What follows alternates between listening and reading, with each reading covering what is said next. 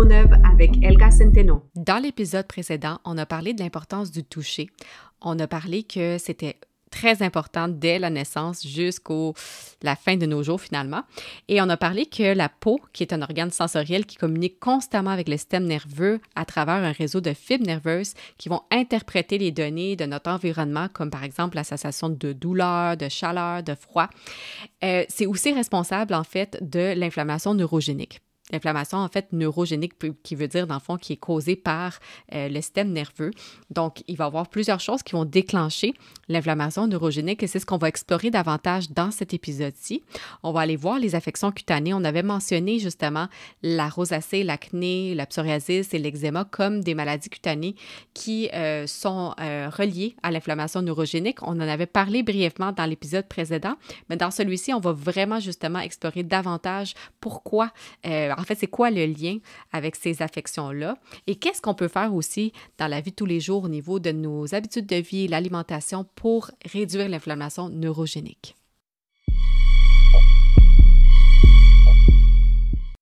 Alors, comme on le sait déjà, le corps humain est très complexe et tout est interrelié. Alors ici, on va explorer le système nerveux de la peau et vraiment parler du lien que ça a avec la santé de la peau. Donc, comme on va parler d'inflammation neurogénique, bien, premièrement, je pense que c'est important de juste établir encore une fois juste un peu la base par rapport à ce lien-là entre le système nerveux et la santé de la peau. Donc, voici quelques aspects. Premièrement, on peut parler de la perception sensorielle. Donc, on l'a vu dans l'épisode précédent, on sait que euh, la peau est vraiment innervée de nerfs sensoriels. Donc, ça veut dire qu'il y a un gros réseau de nerfs qui détectent divers stimuli. Donc, on peut parler du toucher, la température, la pression, la douleur. Et ça, ça envoie des signaux au cerveau qui vont, dans le fond, traiter le cerveau va traiter l'information, va va vraiment en fait renvoyer des messages aussi. Donc, il y a vraiment une réponse à tout ça.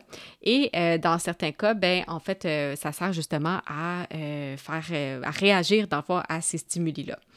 Quand on parle d'inflammation neurogénique, ici, dans le fond, c'est que les, ces nerfs-là sensoriels, ils peuvent initier et réguler les réponses inflammatoires en libérant ce qu'on appelle des neuropeptides. Donc, ces neuropeptides-là, on parle souvent en fait euh, de la substance P, entre autres, on va parler d'un autre aussi, mais euh, ces neuropeptides-là, on va avoir une réaction. En fait, les peptides sont souvent là comme des messagers.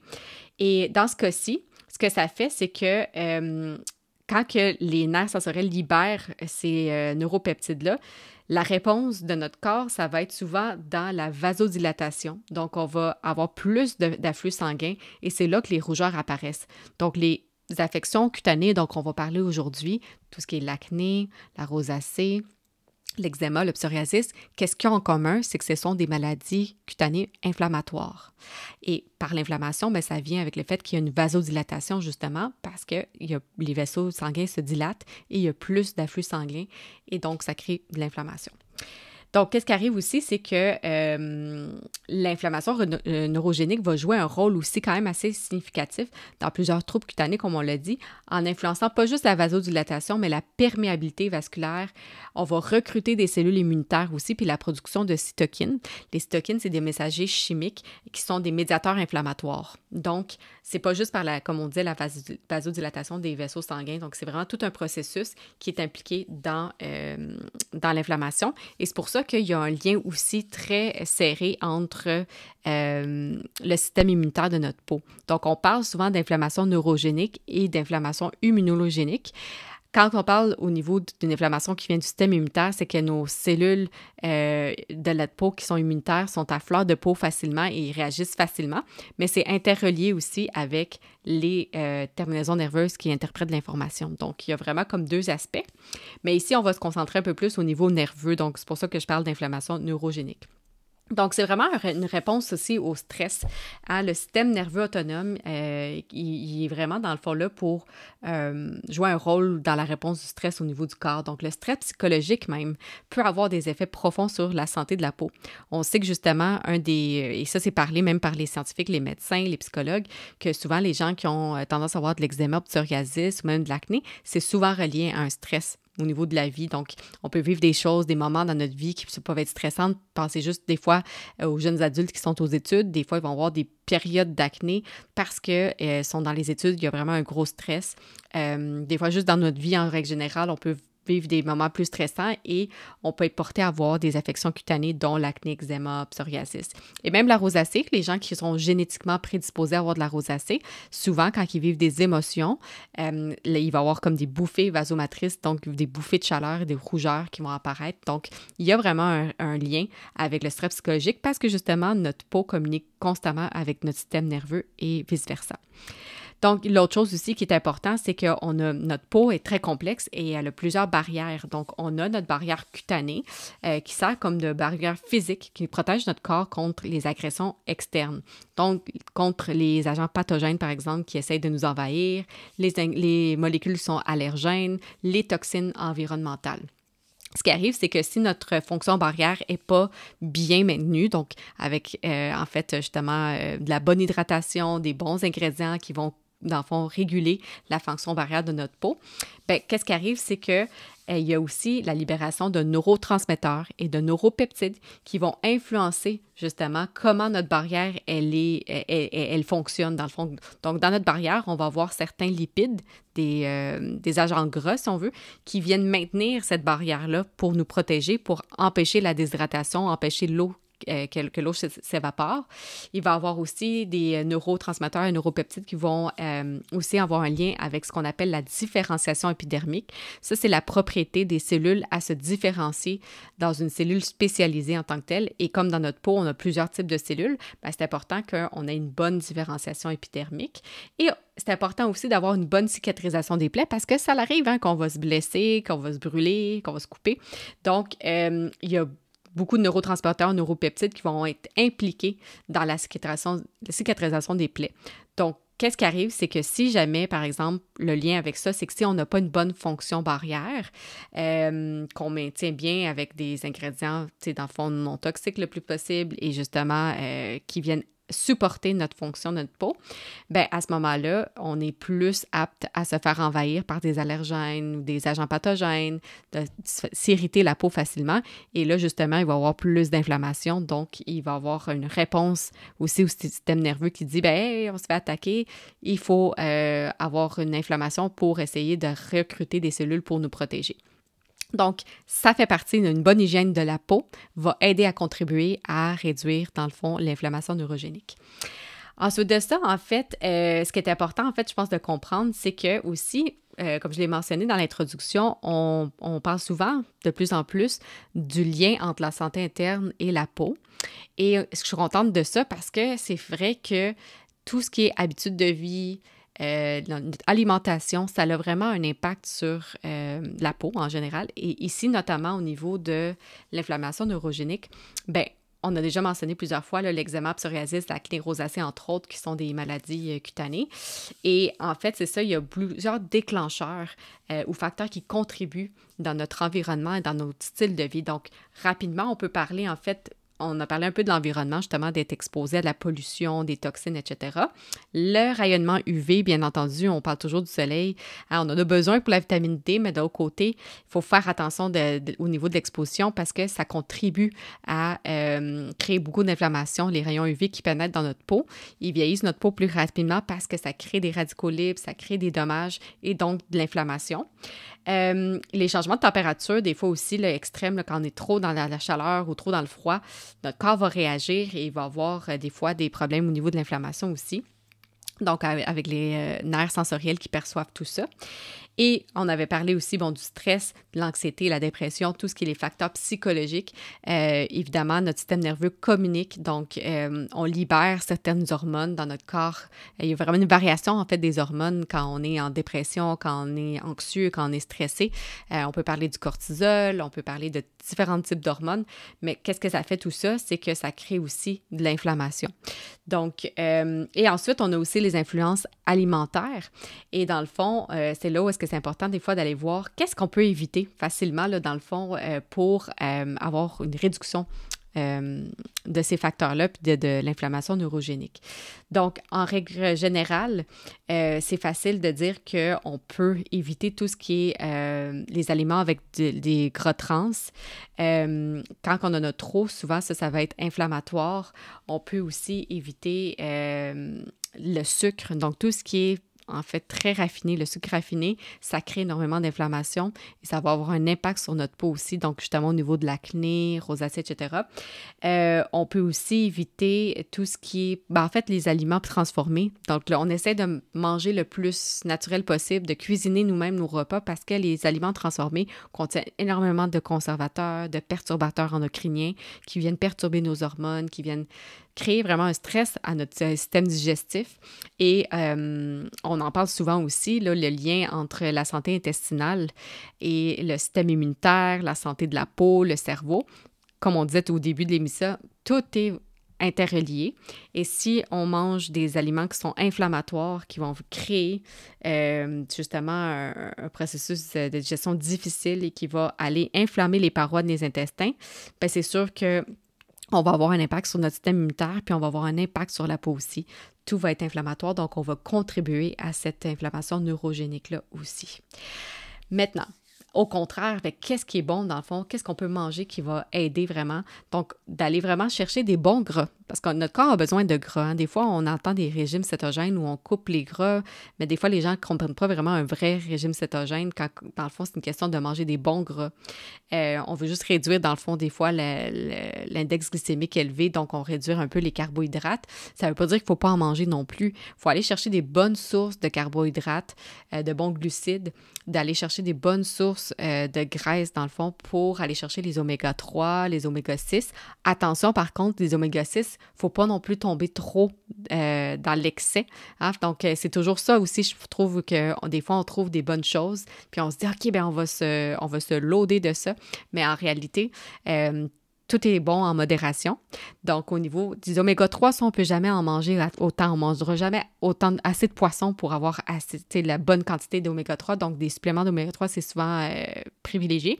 Mais au niveau des euh, oméga 6, il ne faut pas en prendre trop non plus. Donc, il faut avoir une bonne balance euh, parce que des fois, ça peut contribuer au contraire à l'inflammation si on en prend trop d'oméga 6. Donc, avoir une bonne balance avec ça avec les oméga 9 aussi. Euh, des grains entiers, euh, ça va vraiment contribuer à réduire euh, l'inflammation neurogénique. Les fruits puis les légumes verts, colorés, tout ça, à prioriser ce qui est vert et orangé, ça, ça va vraiment aider. Les aliments riches en probiotiques pour vraiment avoir justement une contribuer à la bonne santé intestinale, comme on disait tantôt, ça va partir de là pour avoir un impact sur l'inflammation au niveau du corps et au niveau de la peau. Une bonne hydratation, bien entendu, l'eau, c'est la clé de tout. Hein? Quand on est bien hydraté, euh, tout fonctionne bien, nos cellules fonctionnent de façon optimale. Euh, et vraiment considérer aussi la consommation modérée d'alcool. Tout ce qui est alcool, ça va favoriser l'inflammation aussi, le tabac aussi, euh, aussi également. puis vraiment considérer vos sensibilités alimentaires. Donc, c'est sûr que chaque personne est différente. donc, des fois, il y a des gens qui vont être plus sensibles à certaines choses. Des fois, par exemple, les tomates, il y a des gens qui ont de la difficulté un petit peu à, digérer les, les tomates. Ça peut être un peu inflammatoire pour certaines personnes, mais pas pour tout le monde. Donc, encore là, pas partir en peur de dire on mange plus de tomates. Il y a vraiment des bonnes, euh, des bonnes vitamines et minéraux dans les tomates aussi, mais c'est juste d'aller voir qu'est-ce que de façon individuelle, on est un peu plus sensible. Euh, ce que j'ai hâte de voir dans le domaine, puis que j'encourage beaucoup d'aller voir les nutritionnistes, les nutritionnistes holistiques ou les naturopathes, naturothérapeutes, souvent, ils vont avoir une approche au niveau de l'alimentation pour aider à supporter puis optimiser la santé interne. Et euh, évidemment, c'est pas de mettre de côté la médecine traditionnelle, c'est juste, dans le fond, d'aller chercher des fois un peu plus de détails. Euh, des fois, il y a des laboratoires ou des cliniques qui permettent de faire des approches euh, épigénétiques. On va le voir de plus en plus au Canada même, c'est ce que je suis un peu excitée de voir ça aller. Euh, mais de, faire de la recherche épigénétique, c'est-à-dire de faire des tests d'ADN, soit par les cheveux ou la salive ou, bon, prise de sang s'il y a un professionnel de la santé qui peut le faire, mais pour aller voir vraiment au niveau génétique génétiquement, euh, puis au niveau de l'épigénétique, qu'est-ce qui, c'est quoi les carences individuelles, euh, qu'est-ce qui est bon pour nous, etc. Donc, il y a plein de choses qu'on peut, avec la technologie aujourd'hui, ça l'avance. Et ça, c'est ce que je recommande. C'est des approches un peu plus holistiques. Holistique, ce qu'on veut dire par là, c'est qu'on veut dire qu'on va vraiment euh, prendre la personne et, par exemple, si c'est une esthéticienne qui va regarder la peau de la personne, bien, on va pas juste regarder en surface. On veut essayer de comprendre de où ça vient, qu'est-ce qui est, c'est quoi ces facteurs à cette personne-là qui l'influencent au niveau de son alimentation, au niveau de sa génétique, épigénétique, l'environnement, son travail, le stress. Donc, des consultations en esthétique intégrative, ça, c'est moi, je donne des formations dans ce domaine-là, mais c'est vraiment un thème qui m'est vraiment, vraiment cher parce que euh, c'est ce qui donne vraiment un, dans le fond, une approche puis des résultats en considérant la personne de façon 360 et non juste visuelle, si on veut. Euh, donc, vraiment, considérer tout ça au niveau des aliments, réduire le stress aussi, donc pratiquer dans le fond des techniques soit de méditation, yoga, tous les, tous les exercices ou les sports qui peuvent aider à réduire euh, du stress, d'être actif dans le fond en général. L'hygiène du sommeil est super important. C'est quelque chose que j'ai appris un peu plus euh, dernièrement, un peu pas trop tard, mais que j'aurais aimé être plus consciente si on veut, plus jeune, parce qu'on en entend toujours parler de l'importance du sommeil, mais je pense qu'on le prend pour acquis, parce qu'on l'entend tellement, mais qu'on ne va pas tellement dans le détail de pourquoi c'est important, mais quand on dort, non seulement, oui, c'est une question que notre corps récupère, mais ça permet à une partie de notre système nerveux qui est normalement en dormance le jour, quand on est réveillé, puis qu'on est là à brûler des calories, puis à faire plein de choses en même temps, puis à survivre, puis se défendre du monde extérieur. Quand c'est le temps de dormir, il y a d'autres d'autres euh, fonctions de notre corps qui embarquent, si on veut le résumer euh, tout simplement comme ça. Et oui, il y a la réparation, mais il y a aussi justement le contrôle de certaines hormones. Donc, quand on dort bien, on contribue à des plus bas niveaux de cortisol, qui est une hormone de stress. Et donc, si on réduit cette hormone-là de stress, ben, on va réduire justement l'inflammation neurogénique aussi. Et donc, ça va avoir un impact sur les gens qui ont tendance à faire de l'acné, de la rosacée, du euh, psoriasis et de l'eczéma. Donc, il y a vraiment beaucoup de choses. Euh, c'est sûr que quand on a ce type d'affection cutanée-là, c'est important d'aller consulter un médecin quand même parce qu'il y a des thérapies euh, pharmacologiques, dans le fond, pour ces affections-là. Donc, la médecine conventionnelle va peut-être parler parfois, par exemple, d'antihistaminiques euh, pour réduire des fois la sensation de, de, que, que, ça démange quand on a certaines affections cutanées inflammatoires. On peut parler de certains corticostéroïdes, des crèmes à base de, corticostéroïdes, ça va souvent être anti-inflammatoire, mais c'est à prendre avec précaution parce que justement, un professionnel de la santé doit vous le prescrire, un médecin doit le prescrire ou un dermatologue parce que euh, ça peut avoir des conséquences sur la peau, ça peut affiner la peau si on l'utilise un peu trop longtemps ou des trop grandes, euh, des trop gros pourcentages sur une longue durée. Alors, il y a une façon de l'utiliser de l'arrêter. Euh, il y a des précautions à prendre. Donc, c'est pour ça que c'est important de ne pas s'inventer non plus médecin puis se dire on n'a pas besoin des médecins. On a besoin de la médecine conventionnelle quand même. Dans certains cas, ça va venir aider.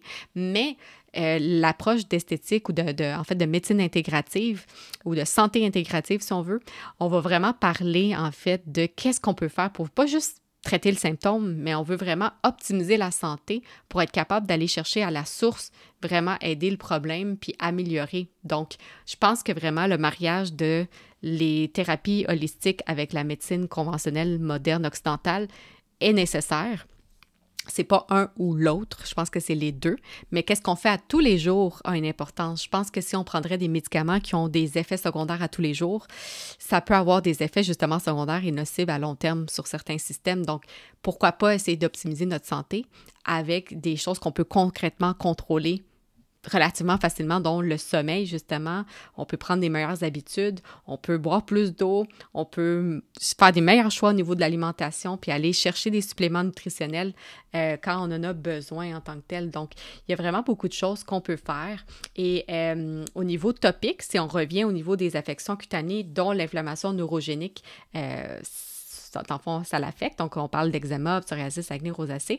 Bien, évidemment, euh, on a parlé tantôt que oui, il y a des crèmes, par exemple, de corticostéroïdes, mais au niveau plus naturel, il y a quand même beaucoup d'ingrédients qu'on peut utiliser euh, qui vont venir euh, calmer l'inflammation, dans le fond. Donc, c'est quand même bien de savoir que beaucoup de gammes, en fait, de plus en plus aussi chercher. Euh, ça, devient comme un trend maintenant, mais il y a beaucoup de compagnies qui sont considérées non toxiques, donc qui vont enlever beaucoup euh, des conservateurs chimiques qui sont toxiques, qui peuvent être cancérigènes, qui, peuvent aussi irriter la peau. Donc, c'est sûr que c'est à éviter parce que des fois, ça, ça va juste contribuer à encore plus d'inflammation euh, à la peau en tant que telle. Donc, si on pense, dans le fond, à certains ingrédients, on peut, parler, de la camomille, on peut parler de la calendula, on peut parler euh, de la protéine d'avoine ou de l'avoine colloïdale. C'est très reconnu même par les dermatologues pour être anti-inflammatoire et apaisant. Euh, il y a vraiment quelques ingrédients comme ça qu'on va retrouver souvent. L'aloès aussi, c'est apaisant hydratant. Euh, donc, ça, c'est des ingrédients vraiment intéressants. La vitamine K aussi qu'on peut retrouver pour renforcer les capillaires sanguins et la microcirculation. Euh, mais vraiment, au niveau d'apaiser la peau, il y a quand même beaucoup d'ingrédients qu'on peut retrouver pour, au niveau naturel euh, dans la nature qui vont venir aider et qu'on voit même dans des gammes très avancées. Là. Donc, c'est pas juste de dire, ah, c'est des ingrédients naturels, mais qui vont pas faire grand-chose. Ce que je viens de vous nommer, là, camomille, euh, calendula, euh, l'aloès, les protéines d'avoine ou l'avoine colloïdale, c'est vraiment prouvé scientifiquement. Donc, euh, on peut trouver ça pour vraiment venir calmer. Et donc, ces gens qui ont de l'acné, de la rosacée, euh, psoriasis, eczéma vont voir la diminution de leurs symptômes. Donc, sans dire que ça va traiter, parce qu'encore là, il faut toujours trouver la cause, mais ça va énormément aider. Et encore là, si on peut approcher justement d'une façon un peu 360 avec des habitudes de vie qui sont améliorées, c'est sûr qu'on va avoir un meilleur contrôle. Donc, euh, c'est quand même bien parce que c'est sûr que ces types d'inflammation-là, ça, ça impacte aussi le bien-être de la personne. Donc, euh, j'ai souvent connu des gens avec de l'eczéma au niveau du visage, au niveau du corps, qui en étaient vraiment gênés. Euh, c'est un peu encombrant aussi au niveau, tu sais, c'est désagréable, on se sent sec, ça démange. Donc, ça l'affecte quand même la qualité de vie. Et c'est que souvent, c'est que la peau parle, c'est un reflet de l'intérieur. Donc, si on sait que euh, la personne manifeste ces, affections cutanées-là, c'est que probablement il y a quelque chose qui se passe à l'intérieur, qu'il y a de l'inflammation. Hein. Donc, on a des maladies auto-immunes aussi qui peuvent euh, être liées aussi. Donc, dans les avancées, euh, ce qui est excitant, c'est qu'il y a beaucoup de recherches qui se fait autour de l'inflammation neurogénique et on va voir ça de plus en plus. Euh, qu'est-ce que les gens cherchent? Mettons, les chercheurs, maintenant, ils regardent justement les neurotransmetteurs puis les neuropeptides comme justement la substance P qui est impliquée dans toutes ces maladies inflammatoires-là. Euh, qui sont en fait un neuropeptide qui est impliqué à la vasodilatation, donc même au niveau de l'acné, tout ça. Donc, en étudiant le rôle des neurotransmetteurs et des neuropeptides, bien, ça permet de voir comment ça régule l'inflammation neurogénique. Puis en comprenant comment ça fonctionne, bien, là, on est capable d'établir, euh, de développer ce qu'on appelle des thérapies ciblées. Donc, c'est des molécules qui vont venir, dans le fond, euh, cibler spécifiquement la signalisation neuronale qui est impliquée dans l'inflammation cutanée, dans le fond. Donc, ça, ça va être vraiment euh, intéressant parce qu'il y a déjà des neurocosmétiques qui font ça. Euh, certains ingrédients que je mentionne vont avoir un impact déjà justement sur ces neuropeptides-là ou neurotransmetteurs-là. Donc, déjà, ça a commencé à avancer je pense qu'il y a plus d'études qui continuent à se faire là-dessus. Vraiment aussi de développer la compréhension entre le système nerveux et le système immunitaire euh, il y a beaucoup d'études là-dessus, de voir le rôle des cellules immunitaires qu'on a dans l'épiderme et dans le derme, comment ça régule l'inflammation euh, dans le processus de réparation des tissus aussi, etc. Donc, il y a vraiment euh, beaucoup d'études qui se font entre la peau, le nerveux de la peau, le immunitaire, le cerveau, même la santé comme je le mentionnais tantôt. Et une autre chose qui est en fait beaucoup étudiée depuis quelques années et qui continue à être un gros euh, sujet de recherche, c'est le microbiome, dans le fond. Donc, c'est vraiment toute cette euh, communauté de bactéries, champignons, virus qui vit sur notre peau. Comme on en a un de microbiote dans l'intestin, ça, ça parallèle un peu ça. Mais dans le fond, c'est que cette euh, communauté-là de micro-organismes sont là pour nous protéger contre des agents pathogènes qui veulent nous envahir et nous infecter. Et euh, ils compétitionnent sur notre peau pour de la place et de la nourriture. Puis notre, euh, cette communauté-là de, de micro-organismes, c'est pas pareil sur le visage que sur, dans les aisselles, que sur la peau des jambes ou peu importe, ça, va varier. Hein. On va avoir un mix différent de différentes bactéries, champignons, virus. Mais c'est important de garder, dans le fond, l'essentiel, c'est de garder cette, euh, ce microbiome en santé, là. Donc, d'avoir dans nos dans nos cosmétiques, en fait, des ingrédients qui viennent nourrir le microbiome. Ça peut être par des technologies de fermentation, euh, ça peut être euh, des prébiotiques, euh, comme par exemple l'extrait de chicorée qui contient beaucoup d'inuline. Ça va venir nourrir ces micro-organismes-là à la même, de la même façon que quand on prend de l'extrait de chicorée avec l'inuline de façon orale, ça va venir nourrir aussi notre microbiome. Il y a certains parallèles qui vont être pareils. Et ça fait en sorte que ça va réduire en fait l'inflammation neurogénique aussi parce que c'est une barrière, comme on disait, au niveau de la peau. Ces micro-organismes-là sont censés nous défendre contre des agents ou de la pollution, euh, des agents agresseurs qui veulent nous euh, envahir. Et qu'est-ce qui arrive, c'est que si notre microbiome est constamment altéré parce qu'on utilise trop d'exfoliation tout le temps, on fait trop de technologie, puis on est toujours en train de détruire cette barrière-là parce qu'on des fois on devient obsessif en esthétique, les gens se font beaucoup de traitements Je dis pas que je suis vraiment pas contre les traitements, je suis une personne de technologie aussi, mais c'est important de savoir qu'est-ce qu'on fait à tous les jours. Fait que si à tous les jours, on a des produits qui vont venir calmer l'inflammation, qui vont venir aussi nourrir le microbiome, ben c'est sûr qu'on va avoir premièrement des meilleurs résultats avec ces traitements-là, mais aussi on va mieux récupérer la peau, on va mieux collaborer avec elle, puis elle, si on la traite bien, elle va bien nous traiter aussi, elle va bien nous protéger et ça va contribuer à, la réduction de l'inflammation neurogénique. Donc, ces affections-là de rosacée, psoriasis, eczéma vont être réduits aussi en maintenant la bonne santé du microbiome. Donc, j'en parle beaucoup parce que, comme étant esthéticienne et je donne des formations aux esthéticiennes inférieures médecins, ben je suis contente que le microbiome, maintenant, on en parle un peu plus parce que pendant longtemps, puis encore, c'est encore le cas, malheureusement, euh, on, fait juste détruire beaucoup le microbiome à travers nos interventions, puis c'est pas voulu, c'est juste des fois par le manque de connaissances. Donc, euh, maintenant, il y a beaucoup de, de conversations, de formations, de recherches sur le rôle du microbiome sur la peau. Donc, il y a des technologies aussi qui vont aider. Des fois, en fait, le TENS, par exemple, qui est une technologie de stimulation nerveuse électrique transcutanée, euh, ou même aussi la thérapie par photobiomodulation, euh, ça peut euh, contribuer à aider à réduire l'inflammation neurogénique. Donc, il y a quand même des petites technologies qui existent aussi qui peuvent être intéressantes d'aller voir aussi pour soulager la douleur, soulager l'inflammation aussi à ce niveau-là. Donc, ça va avoir un impact sur ces nerfs sensoriels-là responsables de ce type d'inflammation-là. Donc, c'est vraiment, il y a plusieurs choses, il y a plusieurs avancées. On va de plus en plus étudier aussi l'épigénétique, justement, dans le fond, euh, la, génétique, oui, le caractère héréditaire, mais l'épigénétique se réfère plus à l'impact que l'environnement, les habitudes de vie a sur l'expression de nos gènes. Donc, il y a des gens qui sont prédisposés à avoir ces maladies un peu plus euh, inflammatoires et donc avoir plus d'inflammation neurogénique plus facilement. Mais en même temps, comme on disait depuis, euh, en fait, pendant tout le podcast, il y a un énorme impact, en fait, qui, provient de notre environnement, au niveau environnement physique, le stress, pollution, etc., mais psychologique, notre environnement euh, émotionnel, psychologique, les aliments qu'on prend, l'alimentation, les habitudes de vie, ça va avoir un énorme impact. Donc, il y a beaucoup de recherches qui se fait là-dessus aussi. Et euh, il y a même des fois des technologies. En fait, il y a des gens, des chercheurs, ce qu'ils font, c'est qu'ils ont des applications mobiles, ils ont des capteurs qu'on peut porter. Et euh, c'est ce qu'on appelle des technologies de santé numérique. Et grâce à ça, avec la télémédecine, ils sont capables de faire maintenant de la surveillance en temps réel des symptômes pour pouvoir voir, en fait, comment la maladie progresse, comment on peut, comment la, la personne répond à des traitements. Donc, ça s'en vient tellement avancé avec la, la technologie. On a juste à penser à l'intelligence artificielle. Mais il y a beaucoup de choses qui se font en ce moment pour aller euh, démystifier puis aller vraiment, dans le fond, essayer de chercher des solutions efficaces contre l'inflammation neurogénique parce que tout ce qui est inflammation, euh, ça fait partie d'un processus normal de notre corps pour soit se défendre ou pour se réparer. Donc, l'inflammation est une bonne chose, euh, c'est un bon mécanisme qu'on a dans notre corps, mais c'est quand on a de l'inflammation chronique parce qu'on a des déclencheurs constamment. Euh, c'est là où est-ce que l'inflammation chronique contribue au vieillissement prématuré, contribue à des maladies, contribue à des cancers. C'est là qu'on veut aller contrôler tout ça et ça passe par euh, la recherche et l'éducation. Alors voilà pour euh, ce sujet. Comme vous avez vu, ça, ça méritait une, euh, un épisode à lui seul. Et on va continuer avec d'autres termes dans d'autres euh, émissions où on va parler justement du lien avec le, en fait, la santé interne et la peau. Merci à tous les auditeurs d'avoir écouté cet épisode.